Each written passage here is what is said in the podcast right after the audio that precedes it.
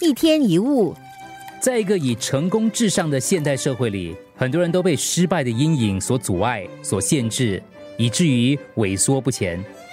但是大家却忽略了，如果不是经过失败，我们又怎么学到经验呢？如果不是之前一次又一次的失败，又哪来有后来所谓的成功呢？失败其实是一种必经的过程，而且是必要的投资。像小朋友走路，不是第一次就成功的。大家都是摔了很多次才会走路的，包括你跟我。第一次学脚踏车、学溜冰、学滑雪都是一样的，就算没有摔个四脚朝天，至少也要摔几次，对不对？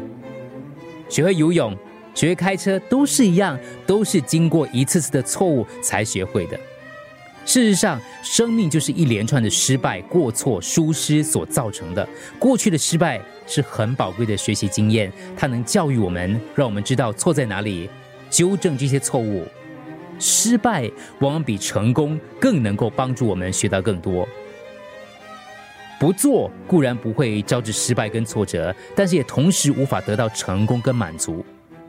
如果你有事想做，不要犹豫不决去做，不要害怕犯错。要知道，错跟对的比例各占一半，而且你是很难找到其他能够比错误学到更多的方法。虽然一次的失败就足以使多次的成功毁于一旦，但多次的失败却可能是另一次成功的开始。